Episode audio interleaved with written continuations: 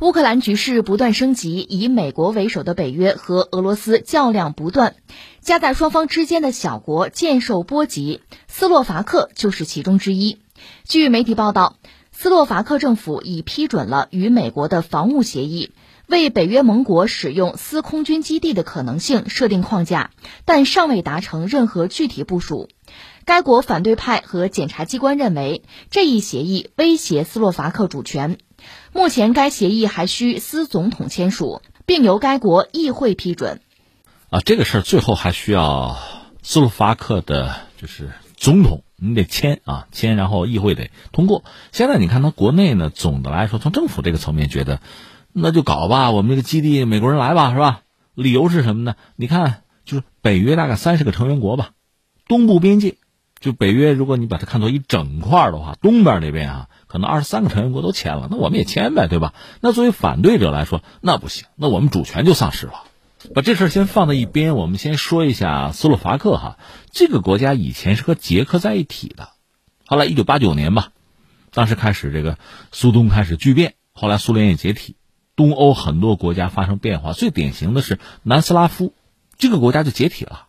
南斯拉夫和苏联类似，都是个联邦，只不过苏联的十五六个。就加盟共和国啊，最后分家单过。那么南斯拉夫呢，原来是六个，走了四个，剩俩，就剩下塞尔维亚和黑山，组成南联盟。后来到了一九九九年南联盟之战之后，黑山也离塞尔维亚而去。那捷克斯洛伐克呢，原来呢，这不一个国家吗？在苏东剧变之中，他们也分家了，斯洛伐克和捷克分成两个国家，各过各的了。所以你想，当年我还是个学生，中学生啊，你想这个背地里啊，那头大哈，忽然一夜之间又会多出这么多国家来。另外，捷克斯洛伐克吧，上学的时候还是一个国家，那时候简称捷克斯洛伐克，大家简称，同学之间一聊这个国家就捷克就完了，斯洛伐克就不说。当然这不严谨啊，可是现在是俩国家了，你不说也得说了哈，是这样。斯洛伐克这个国家，它是在欧洲中部吧，算中欧，而且算内陆。它东边可就是乌克兰啊，北边是波兰，南边是匈牙利，西南是奥地利。它面积将近五万平方公里吧？那你说这是小国吗？呃，欧洲四十三个国家里边，论版图，它在中间，排到第二十七位。它的这个版图面积和谁啊？和荷兰、和瑞士、和丹麦差不多。这个地方古代最初呢是什么人？是凯尔特人。你看，原来英伦那岛上也最初是凯尔特人哈。后来是阿古鲁萨克逊人进去了，那么斯洛伐克这个地方最初也是凯尔特人，后来公元前五世纪呢，就开始有日耳曼人就来，呃，把他们往外挤。后来公元一世纪到五世纪吧，这个地方是罗马人和日耳曼人，而且属于人家的那个边境啊，靠边儿边缘的地区，呃，发生很多次战争。到公元五百年左右，斯拉夫人他们的祖先又来到了这儿，所以你看这个。人啊，这个主人啊，这个地盘上主人的变迁不断在变化，我们就跳着说了吧。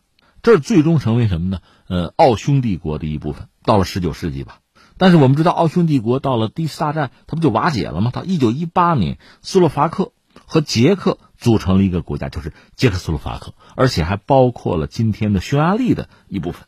但是好景不长啊，很快二战爆发，就是一九三九年吧。一九三九年九月一号，纳粹闪击波兰，那被认为是就二战在欧洲啊爆发。实际上在那之前，在一九三九年的三月份，捷克斯洛伐克就被纳粹德国占领，后来成立一个这个傀儡政府吧，叫做波西米亚和摩拉维亚保护国，这个地盘就占的是今天的捷克的那个位置啊，但是又不包括苏台德地区，因为那个地区德裔的人比较多。纳粹就是因为这个苏台德地区啊，德裔人的问题啊，最后完成了对捷克斯洛伐克的吞并。这样实际上，因为纳粹歇进来之后哈，捷克和斯洛伐克就分家了。斯洛伐克单独是一个国家，其实也是被纳粹控制，也算是有了傀儡政权吧。这到了一九四五年的五月九号，是苏军解放斯洛伐克，然后一九四八年二月呢，捷克斯洛伐克共产党全面掌权，全面执政。到了一九六零年呢，国家的名字就改成叫捷克斯洛伐克社会主义共和国。他一九六零年才确定这个名字，就是捷克斯洛伐克又在一起过日子嘛。这到了一九八九年呢，政局开始发生动荡。到了一九九零年，国名就改了，叫捷克斯洛伐克联邦共和国。之后又改名，叫捷克和斯洛伐克联邦共和国。你听这意思就是要分家嘛。到了一九九二年十二月三十一号，是全民公投和平分家，就是原来的那个国家解体，分家令过。那是一九九三年一月一号的事情，史称叫做天鹅绒分离，这就成立一个叫斯洛伐克共和国。之后在二零零三年公投，要加入欧盟，二零零四年加入北约。你想这么一个国家，它肯定是专注要发展和美欧的关系。他是零九年加入的欧元区，他和俄罗斯的关系总的来说还好，和捷克比起来，或者和波兰比起来吧，他和俄罗斯关系相对好一点。这么说吧，我给你一个试金石哈，就是你记得几年前英国有一个这个间谍毒杀，叫做斯克里帕尔事件。斯克里帕尔是原来苏联和俄罗斯的一个间谍，后来叛逃西方了嘛。他还有他的女儿在英国，说是遭到了毒杀。英国人说这是俄罗斯特工干的。我们得制裁他，而且呢，就拉着欧洲盟友，咱得一块来。那么，英国的一帮北约盟友，或者说欧盟国家，就要支持英国。怎么制裁？就是先驱逐俄罗斯外交官呐。但是呢，有一些国家没有跟，谁没有跟？哈，我到现在能找出这个名单来：奥地利、瑞士、斯洛伐克啊、希腊、保加利亚、塞浦路斯、卢森堡、马耳他、葡萄牙，还有斯洛文尼亚、比利时，十一家。这十一个国家没有跟着英国去驱逐俄罗斯的外交官，所以呢，这十一个国家被认为，哎，你们跟俄罗斯关系不错呀，你们算是对俄友好的欧洲国家。你看里边没有捷克，但是有斯洛伐克，这是当时啊，双方关系其实一直是经贸关系，比如说经济啊、能源啊，当然包括旅游什么的有一些交往吧。但是实际上假以时日，那从斯洛伐克这个角度讲，也得站队啊，你毕竟是北约和欧盟国家呀。你胳膊肘不能往外拐嘛，所以逐渐的，也就是从这个斯克里巴尔事件之后，那次虽然他没有对俄罗斯痛下杀手，但那之后双方的关系开始渐行渐远。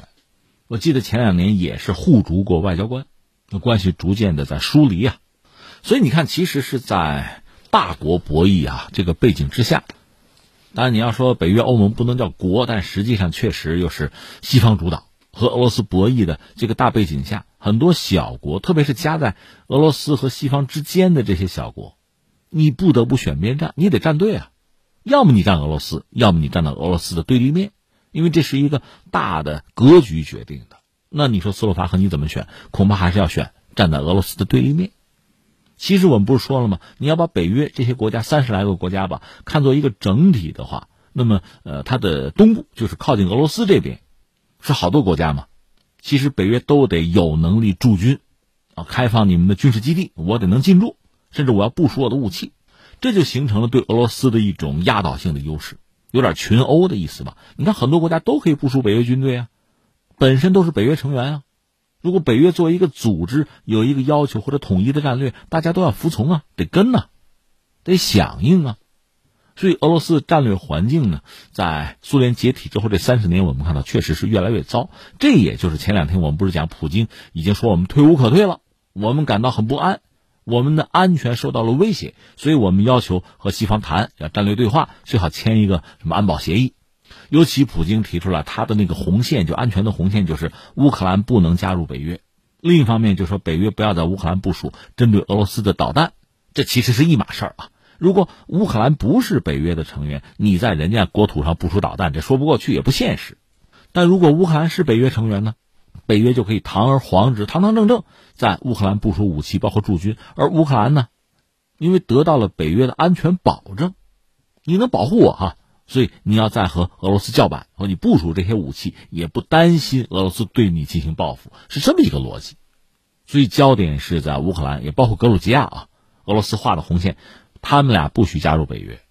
昨天我们还聊这个话题呢。那你俄罗斯有什么资格要求别的国家？那是北约和那两个国家的事情啊。对呀，一九六二年古巴导弹危机，那是苏联向古巴部署导弹，美国你着什么急啊？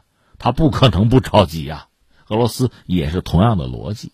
而至于我们现在讲，呃，斯洛伐克，估计啊，最终这个军事基地，比如交给北约使用也好啊，北约部署一些军力，包括战机也好，这是迟早的事情。这是大势所趋，这个不是斯洛伐克的这个反对派、反对党能够逆转得了的局势。翻回来，我们说，俄罗斯面对的安全形势就是非常的恶劣。这是实话。那你从俄罗斯这个角度看，他也不得不采用一些办法呀，比如兵行轨道啊、出奇招啊，什么方式吧，想办法化解自己面对的压力，或者通过什么进攻性的策略，给北约、给美国、给西方压力，来作为对冲，来缓解自己目前的这个艰难局面。